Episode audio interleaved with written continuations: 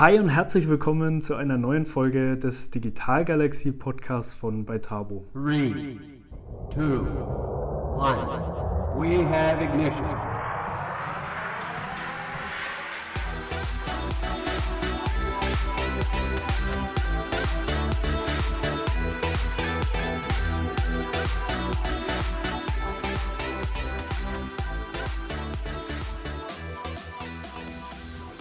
Ja, heute habe ich Axel Kiesling, Head of Strategy and Partnerships Digital and Flex Development von der Tenet GmbH zu Gast. Das Unternehmen Tenet ist einer der führenden europäischen Übertragungsnetzbetreiber für Strom in Europa mit Geschäftstätigkeiten in den Niederlanden und in Deutschland.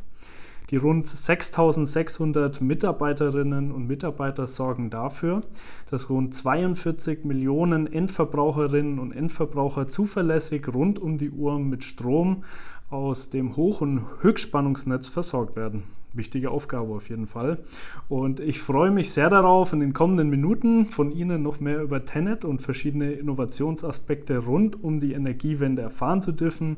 Schön, dass Sie heute hier sind im Digital Galaxy Podcast. Ja, Herr Axel Kiesling. Vielen Dank. Ja, freue mich heute hier anwesend zu sein, mit Ihnen den Podcast zu machen und einfach über die Digitalisierung und die Energiewende zu sprechen. Ja, sehr, sehr schön. Ja, ich begrüße Sie hier im Podcast. Eigentlich muss man ja sagen, ich bin bei Ihnen hier äh, in, äh, in der schönen äh, Zentrale hier in Bayreuth. Äh, sehr schönes Gebäude. Ich freue mich sehr, dass ich hier zu Gast sein darf und dass ich mit Ihnen äh, hier wirklich in das Thema Energiewende, ist ja doch ein sehr aktuelles und wichtiges Thema, ähm, eintauchen darf. Und ich habe ja gerade im Intro schon mal ein paar Worte zu Ihnen, zum Unternehmen genannt. Aber vielleicht können Sie uns die Tätigkeitsfelder von Tenet noch ein bisschen genauer beschreiben. Ja, ich fange mal mit dem äh, Höchstspannungsnetz an, dem Stromübertragungsnetz. Das ist das Rückgrat der Energieversorgung. Wir bringen den Strom von den Kraftwerken in großen Mengen über große Distanzen in die Regionen zu den nachgelagerten Verteilnetzen, die dann den Strom in der Fläche verteilen. Das Netzgebiet der Tennet reicht vom Norden von Schleswig-Holstein über Niedersachsen und Hessen bis nach Bayern. Und im Endeffekt kann man das äh, Stromnetz mit einem ja, Straßennetz vergleichen. Ähm, das Höchstspannungsnetz ist wie die Stromautobahn oder ist die Stromautobahn und mit unseren Umspannwerken, das kann man dann vergleichen wie eine Autobahnausfahrt, äh, verbinden wir dann das äh, Höchstspannungsnetz mit dem Verteilnetz, mit dem Hochspannungsnetz. Und ähm, ja, da wird dann mehr oder weniger der Strom in der Fläche verteilt. Und an das Verteilnetz schließt sich dann an das Ortsnetz. Und das Ortsnetz, ja, das ist dann mehr oder weniger die Straße, in der wir wohnen. Und da fließt dann der Strom direkt zu uns ins Haus und ja, wir können dann unser Licht anschalten, unsere Klimaanlage etc. Mhm. Ja, sehr, sehr spannend und auch sehr anschaulich erklärt. Vielen Dank dafür. Äh, das Ganze ist sehr, sehr wichtig. Ich habe es tatsächlich letztens erst mal wieder gemerkt, als nach einem Gewitter der Strom mal ausgefallen ist. Und da merkt man tatsächlich mal, wie, wie abhängig man doch ist von, vom Strom und dass dieses ganze System, das ich gerade beschrieben habe, eben auch sehr, sehr gut funktioniert. Vielleicht kann ich dann nochmal ins Detail auch gehen. ähm, also ich habe das Zusammenspiel hier mal äh, beschrieben zwischen ja, dem Stromübertragungsnetzbetreiber, dem Verteilnetzbetreiber und dem Ortsnetzbetreiber und zusammen sind wir eben dafür zuständig, ähm, ja, eine sichere Energieversorgung ähm, zu gewährleisten. Und um dieser Aufgabe nachkommen zu können, haben wir als Tenet dann auch nochmal drei Tätigkeitsfelder. Da würde ich auch ganz gern nochmal äh, die kurz beschreiben. Wir sind einerseits mal ähm, ist unsere Aufgabe die Übertragungsdienstleistung. Da geht es also darin drum und Kern der Aufgabe ist es, dass wir unser Transportnetz sicher betreiben und natürlich, was auch immer diskutiert wird, entsprechend bedarfsgerecht ausbauen. Ähm, dazu muss man auch sagen, das wird auch immer herausfordernder, wenn man da mal in die Vergangenheit schaut, war es so gewesen, dass die großen Kraftwerke hauptsächlich dort gestanden sind, ähm, wo auch die großen Verbraucher waren, also sprich es waren kurze Transportwege.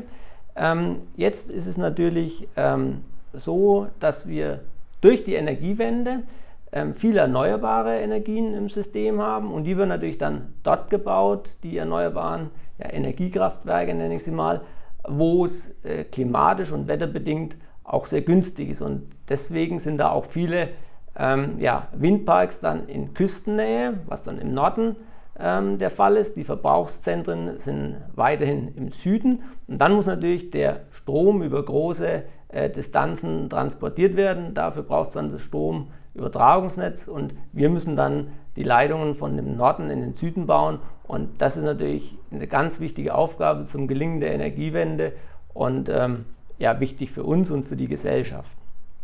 Ein weiteres äh, äh, Tätigkeitsfeld sind dann auch nochmal die Systemdienstleistungen, also sprich äh, 24 Stunden, sieben Tage die Woche, Aufrechterhaltung der Systemsicherheit. Um das zu gewährleisten, setzen wir auch Systemdienstleistungen ein. Das möchte ich jetzt aber auch noch ein bisschen anschaulich, ein bisschen näher erklären. Ähm, am besten lässt sich das an der Frequenz äh, darstellen. Ähm, die Frequenz ähm, ja, muss immer einem Sollwert von 50 Hertz äh, entsprechen. Und ähm, Stromangebot und Stromnachfrage müssen also immer äh, im Gleichgewicht sein. Kommt es jetzt zu Veränderungen, dass äh, zu viel oder zu wenig äh, Strom im Netz ist, dann kommt es ja, zu einer Abweichung der Sollfrequenz von 50 Hertz und dann ist der Übertragungsnetzbetreiber auch äh, berechtigt, ins System einzugreifen, in denen dann eben ja, Kraftwerke heruntergefahren werden, wenn zu viel Strom im Netz ist, oder Kraftwerke raufgefahren werden müssen, wenn zu wenig Strom im Netz ist, um eben dann immer wieder die Systemsicherheit äh, zu gewährleisten. Und die dritte, drittes Tätigkeitsfeld ist die Marktunterstützung. Als Übertragungsnetzbetreiber koordinieren wir auch das Zusammenspiel von Erzeugern, Händlern, Strombörsen und Verbrauchern, damit der Strom, der an der Strombörse oder insgesamt gehandelt wird, auch zuverlässig geliefert wird. Das kann man also dann auch so beschreiben, dass das Übertragungsnetz auch eine Plattform für den Markt ist. Und ähm, wir arbeiten daran, an einem integrierten Strommarkt, den integrierten Strommarkt weiter in Europa voranzubringen, weil das ein wesentlicher Bestandteil dann auch für die ja, Versorgungssicherheit ist und auch, dass wir konkurrenzfähige Preise gewährleisten können. Mhm. Ja, ähm, Stichwort Zuverlässigkeit. Ich denke, es ist eine große Herausforderung, diese Zuverlässigkeit ähm, auch sicherzustellen, der Bereitstellung des Stroms, um an meine kleine Metapher oder Geschichte von gerade äh, ähm, äh, anzuknüpfen. Es waren, glaube ich, 20 Minuten, dann war der Strom wieder da. Also grundsätzlich ähm, ja, ist man sehr, sehr dankbar dafür und Ihre Ausführungen zeigen auch, dass es äh, grundsätzlich eben auch eine sehr herausfordernde Aufgabe ist und dass sehr viel mhm. dahinter steckt, eben diese zuverlässige Bereitstellung ähm, sicherzustellen. Ja, ähm, was ich auch sehr spannend finde und was auch sehr spannend klingt, äh, klingt, das ist Ihre Rolle als Head of Strategy and Partnerships Digital and Flex Development. Genau, also da steckt einiges drin. Äh, klingt äh, sehr interessant. Vielleicht können Sie uns mal ein bisschen genauer erklären, was denn eigentlich Ihre persönliche Rolle bei Tenet ist und was Sie mit Ihrem Team eigentlich hier machen. Ja, also ich fange mal an. Äh, Sie hatten meinen Titel schon mal äh, erwähnt. Ich fange mal mit den Strategy und Partnerships an. Also Partnerschaften spielen eine große Rolle, gerade um auch die Energiewende voranzubringen. Äh, in meinem Falle und mit meinem Team ähm, suchen wir nach neuen Partnerschaften aus Industrie, Startups und Wissenschaft, um neue Trends dann ähm, zu erforschen, die dann auch eine Relevanz für die Praxis haben, die man dann auch weiterentwickeln kann und umsetzen kann. Das heißt also, ähm, alle Themen im Zusammenhang mit der Energiewende, Digital und Flexibilität versuchen wir da zu adressieren, neue Partnerschaften zu finden. Ähm, wir haben da beispielsweise ein Format, nennt sich die Digital Data Days. Ähm, die veranstalten wir zweimal im Jahre, virtuell natürlich, um dem, ja, dem digitalen Charakter auch entsprechend äh, Nachdruck zu verleihen. Ähm, wir haben da dann auch über ja, verschiedene Kanäle, dann so 400, 500 ähm, Zuhörer und ähm, wir werden dann ein Schwerpunktthema setzen und das gemeinsam dann erörtern und dann daraus ergeben sich dann auch immer ja, neue Partnerschaften, neue Projekte, die wir dann gemeinsam angehen können. Ich bin jetzt schon ein bisschen darauf eingegangen, ähm, was wir da vorhaben und was wir tun in meinem Team. Einerseits, wenn wir auf den Digitalteil gehen, geht es darum, dass wir neue digitale Geschäftsmodelle erschließen. Ähm, was heißt das? Das heißt also gerade im Energiebereich, ähm, dass wir ein Ökosystem der Energiedaten aufbauen wollen, zusammen mit allen Partnern und heruntergebrochen kann das dann heißen, dass wir also Datenkonzepte und Anwendungen äh, für die Energiewende implementieren. Der zweite Teil ähm, war die Flexibilität, das heißt, wir kümmern uns auch in meinem Team zusammen ähm, ja, mit unseren externen Partnern um die Erschließung neuer Flexibilitätsquellen. Was heißt Flexibilität im Stromsystem? Das heißt also, dass wir Flexibilität dann im System einsetzen müssen, wenn es zu unerwarteten Nachfrageschwankungen kommt oder durch die Energiewende, die fluktuierenden Einspeisungen, die natürlich dann Strom produzieren, wenn die Sonne scheint oder der Wind weht. Ähm, und wenn es da zur Abweichung kommt, setzen wir eben die Flexibilität ein, um das System dann wieder ins Gleichgewicht zu bringen. Um da mal ein paar Beispiele zu bringen, was so Kleinstflexibilitäten beispielsweise sind und sein können, da zählen dazu die Batterien von den Elektroautos, Heimspeicher, aber auch Wärmepumpen. Und bei der Industrie kann man dazu auch zählen ähm, die Flexibilisierung der Nachfrage, also die Laststeuerung. Das heißt, äh, wenn im Produktionsprozess hier ähm, der Stromverbrauch entsprechend äh, verschoben werden kann. Gerade bei den Kleinstflexibilitäten nochmal drauf zurückzukommen, ähm, zählt natürlich nicht das eine Elektroauto oder die eine Wärmepumpe, sondern für uns hat es dann eine Relevanz, wenn wir über eine entsprechend hohe Anzahl reden. Und dann hat es natürlich auch einen Effekt und eine Auswirkung aufs äh, Höchstspannungsnetz. Ähm, was hier dann auch nochmal eine große Rolle mitspielt ähm, bei den Kleinstflexibilitäten ist die Sektorenkopplung. Das heißt also, wir müssen mit allen Partnern zusammenarbeiten. Wir brauchen Partner aus äh, Verkehrssektor, aus dem Wärmesektor. Natürlich zählt zum, äh, zur ja, Sektorenkopplung auch noch der, der Gasbereich ähm, dazu. Und ähm, das ist für uns die Sektorenkopplung dann auch einer der ja, zentralen Schlüsselelemente und Technologien, um die Energiewende voranzubringen und auch die CO2- und Klimaziele, wie sie gesetzt sind, von der Bundesregierung zu erreichen. Mhm. Ja, interessant. Also ich komme ja klassisch eher aus dem Bereich der Softwareentwicklung, äh, wo mhm. Flexibilität und Agilität ein sehr, eine sehr große Rolle spielt. Finde ich jetzt sehr interessant, dass Sie sagen, auch äh, bei Ihnen im Energiebereich ist es sehr, sehr mhm. wichtig, Flexibilität sicherzustellen. Äh, interessant und sicherlich auch in vielen Branchen, denke ich, zu beobachten, dass es wichtiger mhm. ist, immer wichtiger wird, flexibel und agil agieren zu können. Ähm, sehr interessant. Ähm, und was ich auch gut finde, ähm, dass sie auch sehr stark eben auf das Thema Partnerschaften gehen. Das heißt, so den Blick von außen, die Ideen und Innovationen von außen mit einzubeziehen. Ich denke, das ist auch immer sehr, sehr wichtig und sehr interessant. Von daher äh, ja, finde ich das sehr gut und sehr schön. Ähm, grundsätzlich ist es ja so, dass es bei uns hier im Podcast Klar, ich sage mal, der gemeinsame Nenner aller Gespräche ist die Digitalisierung. Äh, sehr, sehr häufig geht es um die Digitalisierung interner Prozesse. Heute wollen wir das mal aber ein bisschen anders machen. Heute wollen wir mal vor allem über die Digitalisierung der Energiewende sprechen. Ähm, sehr, sehr spannendes und aktuelles Thema. Ähm, vielleicht können Sie uns da äh, ganz basic mal kurz erklären, was es grundsätzlich überhaupt damit auf sich hat. Ja, Digitalisierung der Energiewende. Da möchte ich auch nochmal einen Blick in die Vergangenheit äh, werfen. Ähm, früher war es so gewesen, ähm, wir hatten die konventionellen Kraftwerke am Netz und die konventionellen Kraftwerke haben genau den Strom erzeugt, den, der nachgefragt wurde. Und ähm, insofern war das ein, ich würde es jetzt heute mal so formulieren, ähm, einfach zu gestalten gewesen. In der heutigen Zeit äh, sind wir in einem Energiesystem, das dominiert wird von erneuerbaren Energien mit einer entsprechenden ähm, fluktuierenden, also volatilen Einspeisung. Das heißt, die ist nicht immer gleich, sondern die, die kann schwanken und die wechselt auch. Und ähm, die reagiert insofern nicht auf die Nachfrage, sondern die oder die Erzeugung reagiert mehr auf das Dargebot von, ja, ich habe es vorhin schon mal angesprochen, von Wind und von Sonne. Und ähm, dann ist es nötig, dass natürlich der Verbrauch entsprechend anpasst oder zwischengespeichert wird. Und ähm, das ist dann die Herausforderung, das wieder in Einklang äh, zu kriegen und äh, zeitlich auszugleichen.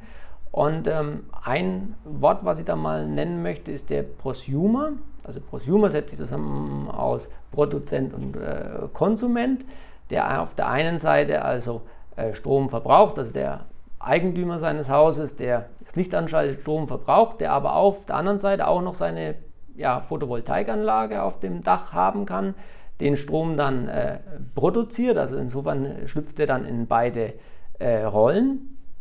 Und der hat natürlich dann auch die Möglichkeit, in gewissen Grenzen seinen, äh, ja, ähm, zu verschieben. Also beispielsweise, wann, wann will jetzt die, die Wäsche waschen etc. Und äh, kann dann auch nochmal zwischenspeichern mit seiner äh, Batterie.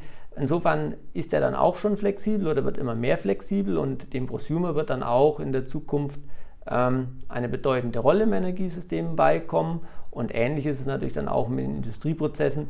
Je flexibler die sind, desto besser ist es dann auch fürs Gesamtsystem. Mhm. Und um das alles zu ermöglichen, braucht es natürlich die Digitalisierung, weil ähm, jeder, sagen wir mal, jeder Akteur im Gesamtsystem muss natürlich erstmal wissen, äh, ja, wie sieht das System überhaupt aus. Also er braucht dann Daten, er muss wissen, ähm, wie ist denn überhaupt meine Einspeisung jetzt und wie ist es vielleicht morgen, ähm, um darauf dann einfach reagieren zu können. Und dann schließt sich natürlich die ganze Kette mit der entsprechenden IT-Technologie an und ähm, ja, das sind so mehr oder weniger die, die Hauptschwerpunkte ja, der Digitalisierung der Energiewende, hier Transparenz zu schaffen, auch die Geräte steuern zu können und am Ende dann auch die Flexibilität aus den entsprechenden äh, Anlagen nutzen zu können. Ja, sehr spannend und das ist ja auch wirklich eine komplette Wende, also eine komplette Veränderung einer, einer ganzen Branche, eines ganzen Bereichs, wenn der Consumer eben dann zum Prosumer wird, finde ich äh, sehr, sehr interessant. Und vielleicht da hätte ich mal eine kurze Nachfrage einfach, weil es mich persönlich äh, interessiert. Ich habe tatsächlich selbst jetzt keine äh, PV-Anlage, ähm, aber wie sehen Sie das denn in Zukunft? Wird es dann entsprechende Marktplätze geben, wo man seine Energie, die man äh, quasi über seine eigene PV-Anlage erzeugt, verkaufen kann? Läuft es automatisiert zurück ins System? Ähm, wie, wie, wie wird sich das so in Zukunft gestalten? Da sind verschiedene Modelle denkbar mhm. in Zukunft ähm, mit den PV-Anlagen und es wird vor allem auch eine verstärkte Rolle spielen. Ähm, ich möchte es am konkreten Beispiel festmachen. Ähm, für die äh, PV-Anlagen, die vor einigen Jahren installiert worden sind, gibt es eine Festvergütung für den eingespeisten Tarif in Stromnetz. Das läuft dann allerdings aus nach einer entsprechenden Zeit. Und ähm, was ich auch so mitbekommen habe, sind die Anlagen dann nach wie vor aber ja, nach der Förderzeit noch äh, ja, in Schuss, muss man so ausdrücken, können weiter benutzt werden. Und dann hat natürlich der, der, der Hauseigentümer entsprechend oder der Eigentümer der PV-Anlage entsprechend Strom, mit dem kann er was machen. So, und dann würde er sich natürlich überlegen, was ist jetzt das Beste, was ich mit dem Strom machen kann. Und dann gibt es da verschiedene Möglichkeiten. Entweder er nutzt den Strom selber, das ist natürlich eine Möglichkeit, dann wird sich wahrscheinlich noch einen Speicher mit dazu kaufen, damit es, weil er kann nicht nur, wenn die Sonne scheint, Strom verbrauchen, sondern er muss es ja dann auch ein bisschen flexibilisieren. Oder er wird sich dann auch überlegen, an welche Marktplätze kann er denn den Strom dann geben und wie kann er denn den Strom dann ja noch ein zusätzliches Einkommen generieren. Und da gibt es verschiedene Startups, äh, die da unterwegs sind, um eben dann auch, ich sage mal, diese Kunden zu bewerben und zu akquirieren. Und natürlich auch wir als Übertragungsnetzbetreiber haben natürlich ein Interesse an den Kleinstflexibilitäten, dass diese Flexibilität im Gesamtsystem dann äh, zur Verfügung gestellt wird und auch wir für unsere Systemdienstleistungen dann mitnutzen können. Aha, sehr interessant. Äh, bin ich mal gespannt, wie sich das in Zukunft entwickelt. Klingt auf jeden Fall so, als wäre da viel Innovation im Spiel. Ähm, ja, sehr schön. Ganz kurz ein Wort zu uns als Host dieser Show. Wir sind die Beitabo GmbH mit Sitz in Bamberg und wir bauen und bieten hochinnovative Software und Apps für smarte digitale Firmenprozesse. Unsere Kunden sind inhabergeführte mittelständische Unternehmen. Und wenn das für dich spannend klingt, dann äh, melde dich sehr gerne bei mir, Niklas Volland oder meinem Geschäftsführerkollegen Sebastian Schäfer entweder auf LinkedIn oder unter info@beitabo.de. Und jetzt wünsche ich dir weiterhin viel Spaß bei der Folge. Äh, jetzt haben wir uns natürlich sehr intensiv vorbereitet auf das Gespräch und äh, auch intensiv äh, recherchiert. Äh, uns ist aufgefallen, dass bei Tenet immer wieder der Hashtag schneller mehr Erneuerbare äh, auftaucht.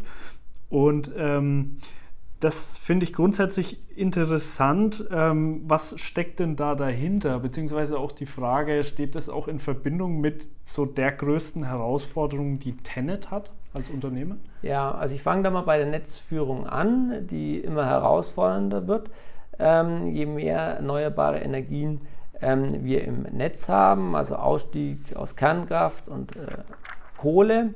Ähm, und auf der anderen Seite ähm, haben wir natürlich auch die erneuerbaren Energien dann zu integrieren und das führt dann auch dazu, ähm, dass wir dann auch mehr Eingriffe in das Netz haben. Also beispielsweise müssen wir im Norden Windkraftanlagen abregeln äh, und im Süden dann Ersatzkraftwerke hochfahren, weil die Netze derzeit noch fehlen und die hohe Nachfrage im Süden nicht mit dem im Norden erzeugten Strom bedienen können. Wir nennen das äh, Engpassmanagement. Ähm, und zum Engpassmanagement zählen also alle eingesetzten Maßnahmen ähm, von uns, die darauf abzielen, Leitungsüberlastungen durch Netzengpässe präventiv zu vermeiden oder dann ad hoc zu beheben. Und ähm, um eben diese Netzeingriffe zu vermeiden, ist ein wesentlicher Bestandteil, die Netze auszubauen und die Netze auch schnell auszubauen. Und ähm, da ist natürlich von größter Relevanz die Akzeptanz, die Akzeptanz in der Bevölkerung, die Akzeptanz in der Politik und auch äh, schnelle Verfahren für Planung und Genehmigung, dass wir eben die Netze dann ausbauen können und entsprechende Transportkapazität im Gesamtsystem zur Verfügung stellen können. Flankierend zu der Hauptaufgabe des Netzausbaus spielt natürlich dann auch noch die Sektorenkopplung, die ich angesprochen hatte, eine Rolle. Das heißt also, wir müssen ganzheitlich denken, wir müssen die verschiedenen Sektoren zusammenbringen. Wir dürfen nicht Insellösungen schaffen, sondern wir müssen wirklich integriert ähm, denken. Und dann äh, ja, Digitalisierung, auch wieder ein Schlagwort, hatten wir schon angesprochen, also viele Daten zur Verfügung stellen, künstliche Intelligenz, diese ganzen neuen Technologien einzusetzen und der Mix aus allem ähm, ja, sorgt dann dafür, die Energiewende schnell und rasch zum Erfolg zu führen. Ja, Herr Kiesling, jetzt haben wir viel über Daten gesprochen. Ähm, jetzt würde mich mal sehr interessieren, ähm, was sind es denn genau für Daten, die da für Sie wichtig sind und mit denen Sie arbeiten? Bei der Photovoltaikanlage beispielsweise interessiert uns, wo steht die äh, Photovoltaikanlage, äh, wo wird eingespeist, in welcher Region. Dann interessiert es natürlich auch die Leistung und äh, wie die tatsächliche Einspeisung zurzeit ist. Also scheint die Sonne oder scheint die Sonne nicht. Ähm, das sind für uns wichtige Informationen, um eben mit Einspeiseprognosen unser ja, System fahren zu können. Ähm, wir sind aber auch im Rahmen der Sektorenkopplung. Bei Daten hatten wir auch schon Projekte gemacht mit Fahrzeugen. Und ähm, vor Jahren hatten wir da getestet, wie wir mit den Sensoren in Fahrzeugen ähm, und jedes Fahrzeug, jedes modernere Fahrzeug hatte einen Helligkeits- und Lichtsensor.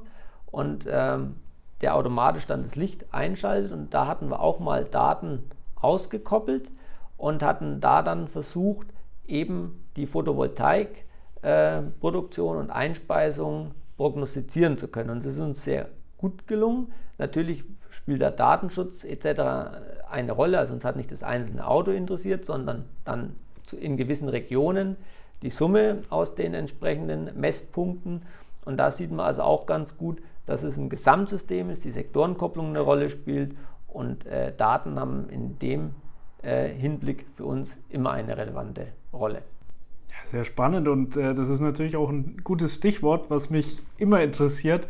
Ähm, ja, welche Auswirkungen haben Innovationstechnologien, äh, wie eben der Umgang mit Daten, vielleicht ein Stück weit damit verbunden auch ähm, Blockchain. Was, was für eine Auswirkung haben solche Technologien äh, für Tenet und für die, für die Branche? Blockchain spielt auch eine Rolle. Ich würde, wenn es okay ist, nochmal weiter ausholen, äh, bevor ich mit dem Thema Blockchain um die Ecke komme.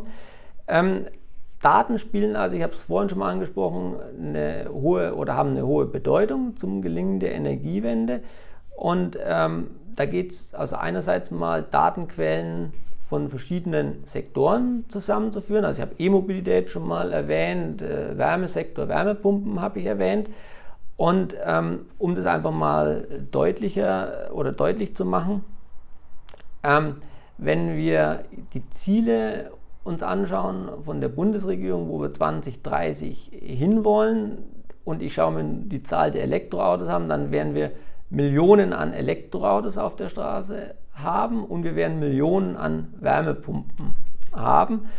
Und die ja, beide können natürlich ihren Stromverbrauch und, und das Lade- und Entladeverhalten innerhalb ähm, gewisser Zeiten dann auch verschieben und somit ähm, ja, Flexibilität fürs Stromsystem bereitstellen. Und da ist die größte Herausforderung, diese Millionen an, an Geräten eben ins System zu bringen und dann da auch ja, IT-technisch und kommunikationstechnisch anzubinden.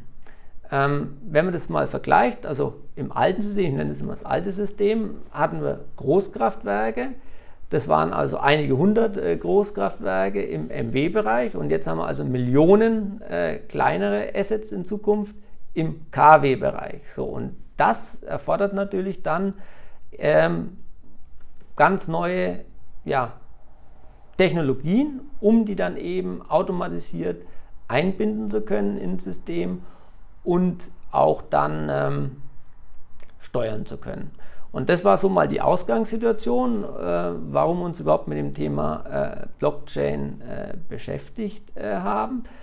Und ähm, jetzt haben wir diese Menge an, oder diese, in der Zukunft diese Menge an, an kleinteiliger Flexibilität vorhanden und hatten uns dann vor ein paar Jahren zusammen mit anderen Übertragungsnetzbetreibern im europäischen Ausland äh, überlegt, was, wie können wir die jetzt ins Gesamtsystem integrieren und haben dann die sogenannte ähm, Crowd Balancing Plattform ähm, aus der Taufe gehoben.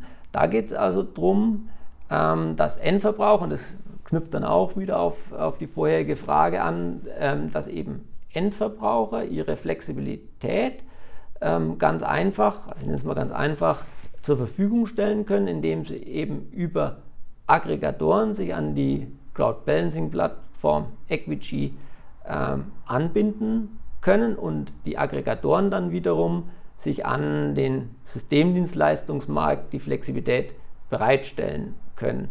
Und äh, aus Gesprächen haben wir immer erfahren, dass es sehr einfach sein muss, sich an solche Plattformen anzubinden, ähm, um da keine Hürden aufzubauen oder eben sprichwörtlich Hürden abzubauen. Und unsere Cloud Balancing Plattform Equity dient also dazu, die Daten beginnend von dem Potenzial der Flexibilität, also was kann ich heute für morgen bereitstellen, bis hin dann zur Validierung der Flexibilität, also im Nachgang dann feststellen zu können, ist die Flexibilität auch wirklich erbracht worden und nicht nur angeboten worden. Mhm. Ähm, und diese Plattform beruht auf der Blockchain-Technologie. Und äh, das war also, wir hatten die Problemstellung und haben gesagt, welche IT-Technologie ähm, kann das lösen für uns und haben gesagt, okay, das kann die Blockchain, weil das eine sichere Umgebung aufbaut. Es kann eine Vielzahl von Transaktionen verwaltet werden, es ist kostengünstig, es äh, erfüllt auch die ähm, ja, Anforderungen an den äh, Datenschutz und ähm, kann auch dann die Daten an viele Marktakteure zur Verfügung stellen. Also wir haben natürlich durch die Sektorenkopplung viel mehr Marktakteure dann im Gesamtsystem, also beispielsweise den Automobilhersteller, den technischen Aggregator, den kommerziellen Aggregator. Und ähm, dass jeder die entsprechenden Daten hat. Auch der Endverbraucher will natürlich wissen, was passiert mit seinem Gerät. Und ähm, da sind wir jetzt gerade im Aufbau dieser Plattform und für uns ist natürlich wichtig aus Systemsicht, dass wir dann mehr Flexibilität haben, welche wir auch dann an den Märkten zur Verfügung stellen können. Mhm. Kann man da ein Stück weit auch von der Dezentralisierung des Energiemarkts sprechen? Also wenn es immer mehr Akteure gibt, die auch über Plattformen sozusagen sich treffen und Daten äh, zur Verfügung stellen, kann man das sagen? Ja, es wird auf jeden Fall mehr Akteure geben. Mhm. Es wird Akteure aus verschiedenen Bereichen geben und insofern ähm, ist es natürlich auch gut, weil mit Liquidität der Märkte dann natürlich auch das Angebot an Flexibilität steigt und somit dann natürlich auch ähm, einen Effekt auf den Preis hat und das wiederum dann für, ich würde es mal so nennen, Stabilisierung der Netzentgelte dann auch sorgt und einen positiven Effekt dann hat. Mhm, mh. Ja, ähm, lassen uns doch sehr gerne auch nochmal über ein weiteres großes und wichtiges Thema sprechen, vor allem mit Blick auf den Endverbraucher, nämlich E-Mobilität. Tut sich ja auch sehr viel. Sie haben es jetzt auch schon ein paar Mal angeschnitten, dieses Thema. Auch ein sehr dynamisches Thema. Ähm, wie sieht es denn aus? Was machen Sie denn bei Tenet bereits in dem Bereich E-Mobilität? Genau, mit E-Mobilität hatten wir auch angefangen, uns vor einigen Jahren mit auseinanderzusetzen. Einerseits mal, um selbst zu testen, wie funktioniert das äh, Ganze, um Verständnis zu entwickeln und dann aber auch ähm, beurteilen zu können, welchen Effekt hat es aufs Gesamtsystem. Wir sind also beispielsweise, möchte mal ein Projekt herausgreifen, im BDL-Projekt, bidirektionales Lademanagement, ähm, was vom BMWK ein gefördertes Projekt ist. Wir sind hier mit verschiedenen Partnern äh, beteiligt, also beispielsweise äh, BMW, äh, Kostal und ähm, ja, auch Bayernwerk ist dabei und noch eine Vielzahl mehr an Partnern. Und da geht es eben darum, in dem Ansatz vom Fahrzeug über die Ladeinfrastruktur die ja, Gesamtintegration ins System zu testen. Ähm, bidirektionales Lademanagement, das ist dann nochmal, ich sag mal, noch eins obendrauf bei der Elektromobilität. Da geht es also darum, dass das Auto nicht nur ähm, Strom laden kann, sondern auch Strom ins Netz zurückspeisen kann, also somit ein, ein Speicher ist, der dann entsprechend ähm, ja, eingesetzt werden kann und Flexibilität bereitstellen kann. Und ähm, hier haben wir dann einerseits die Technologie getestet. Wir haben also auch hier an unserem Campus in Bayreuth fünf BMW i3, die bidirektional sind. Und wir testen hier beispielsweise mit der Bidirektionalität ein sogenanntes Peak Shaving, dass wir also äh, ja, Lastspitzen am Campus vermeiden können. Wenn wir also einen recht hohen Bezug haben, dann können wir den abmildern, den Bezug, indem wir dann eben die Autos mit einsetzen und Strom aus den Autos dann mitbeziehen. Das haben wir auch schon erfolgreich getestet. Einen anderen Test, den wir machen derzeit in dem Projekt, ist das sogenannte Engpassmanagement. Das wir also wirklich mal versuchen, ähm, Engpässe dann durch die ähm, ja, E-Mobilität dann hier zu beseitigen, wie die Prozesse, also mit den fünf Autos können wir da natürlich nicht ähm, im Endeffekt einen Effekt aufs Netz feststellen, aber es ging hier um die Prozesskette, dass wir die Prozesskette getestet haben und ähm, da sind wir auch sehr positiv. Ansonsten haben wir uns auch in dem Projekt noch angeschaut, wie der regulatorische Rahmen aussieht, also was, was ist erlaubt, äh, was kann man heute schon machen, was müsste eigentlich gemacht werden. Da sind wir auch äh, dabei, uns das näher anzuschauen und Empfehlungen ähm, ja, aufzuschreiben und ähm, ja, hoffen, dass wir dann in dem Jahr so gut wie wir es angefangen haben und so gut wie wir dastehen, dann auch äh, komplett erfolgreich zum Abschluss bringen können. Mhm. Ja, ich bin gespannt. Klingt auf jeden Fall sehr innovativ. Ähm, und äh, ja, schauen wir mal, was da noch so zukünftig möglich ist. Ja, Herr Kiesling, äh, abschließend lassen Sie uns vielleicht doch noch mal ein bisschen einen Blick in die Zukunft werfen. Wie gesagt, das Thema Energie ist äh, aktueller denn je. Natürlich auch ein Stück weit mit Blick auf die traurigen Ereignis in der Ukraine. Ähm, da passieren einige Dinge, die sicherlich auch einen, eine Auswirkung auf die Energiebranche haben. Deswegen, wenn wir jetzt mal ein bisschen in die Zukunft schauen, ähm, was würden Sie denn sagen? Wie wird da so zukünftig der Datenaustausch aussehen? Äh, und wie gesagt, vielleicht können Sie ein Stück weit auch äh, ein bisschen Bezug nehmen zu dem, was da aktuell passiert, inwiefern das die Zukunft beeinflusst, was in der Zukunft wichtig ist. Ähm, da würde mich Ihre Einschätzung wirklich mal sehr interessieren. Genau, in die Zukunft gesehen ähm, gehe ich davon aus, dass wir eine Zunahme durch die Dezentralisierung an Marktpartnern haben, die am ja, Energiesystem teilhaben, aktiv teilhaben, also nicht nur Strom verbrauchen, sondern wirklich aktiv daran teilnehmen, auch Flexibilität fürs Gesamtsystem zur Verfügung stellen aus verschiedenen Sektoren.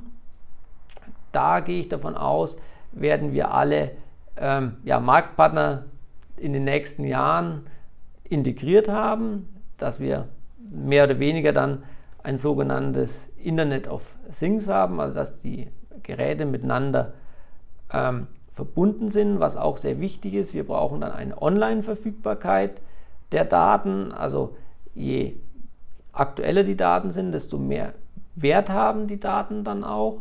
Die Daten werden dann beispielsweise durch ja, weiter optimierte künstliche Intelligenzansätze ähm, zu neuen Prognosemethoden führen, also für die Einspeisung, für den Verbrauch.